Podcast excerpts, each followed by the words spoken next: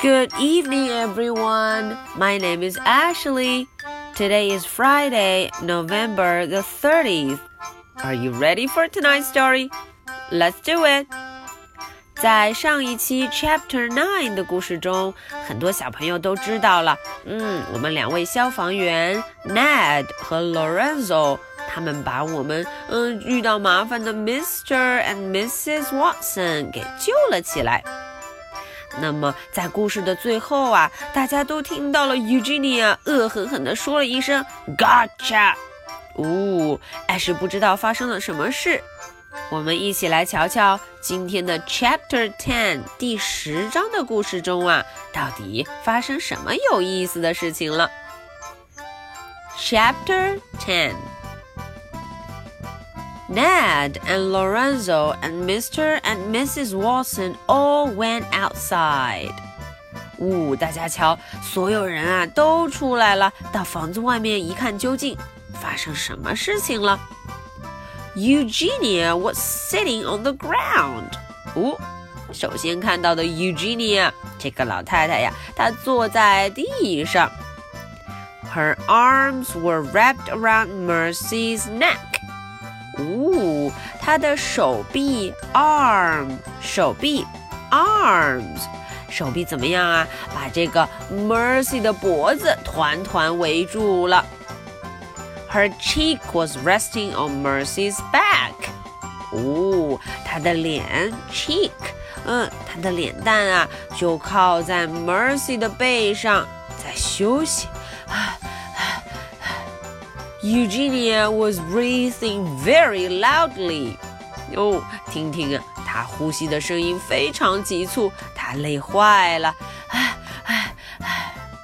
This pig, she said, was on my property. 哦，Eugenia 说了，这只猪，this pig，她说它居然在我的地盘上。 We'd prefer that you did not call her a pig," said Mrs. Watson. Mrs. Watson 马上就不高兴了，她说：“呃，我们可不喜欢你叫她 pig，叫她一只猪哦。” We would prefer that you call her a porcine wonder," said Mr. Watson. After all, she did save us. She is a hero. 哦，Mr. Watson 马上就说了：“哎，我们呀，希望你能够叫它 Wonder 奇迹。这是一只会创造奇迹的可爱的家伙。After all, she did save us。嗯，毕竟她怎么样啊？她救了我们。She is a hero。她是一个英雄，hero。” She is a pig," said Eugenia.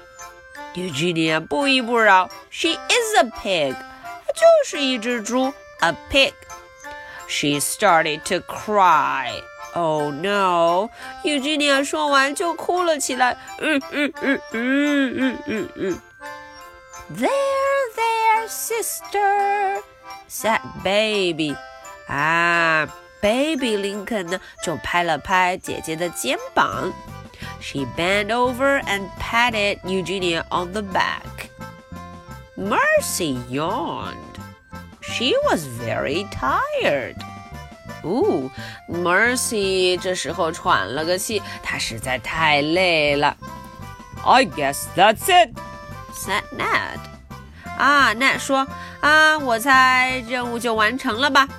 Yep said Lorenzo. Our work here is done. Lorenzo 也说了，我们的任务完成了。Our work here is done. Wait, said Mrs. Watson. 哎，Mrs. Watson 说了，哎，等一等，wait, wait. It's almost time for breakfast. 哦，快到了吃早餐的时间了，breakfast，早餐，breakfast。 Oink! As Mercy, Mercy 一听到早餐 breakfast，她马上就有反应了。Oink！嗯，她听见这个词就来劲儿了。That's right, breakfast," said Mrs. Watson. 啊，Mrs. Watson 说：“对对对，要吃早餐了，breakfast。” She kissed the top of Mercy's head. 哦，她呀亲了亲 Mercy 的脑袋。嗯，She looked up at the firemen. 哦，她抬头看看这两位 firemen 消防员 firemen。Do you boys like toast? 啊，Mrs. Watson 说：“哎。”你们俩喜不喜欢 toast 吐司面包？Toast. Okay, so much for chapter 10. Now, are you ready for my questions? Question number one What did Eugenia call Mercy? 啊，这个问题很简单，Eugenia 是怎么称呼我们的这个可爱的朋友 Mercy 呢？Question number two. What are they going to have for breakfast? 哎，这个问题问的是啊，大家猜猜他们的早餐要吃什么呢？Okay, so this is the story for Friday. November the 30th. I'll be waiting for your answers. So much for tonight.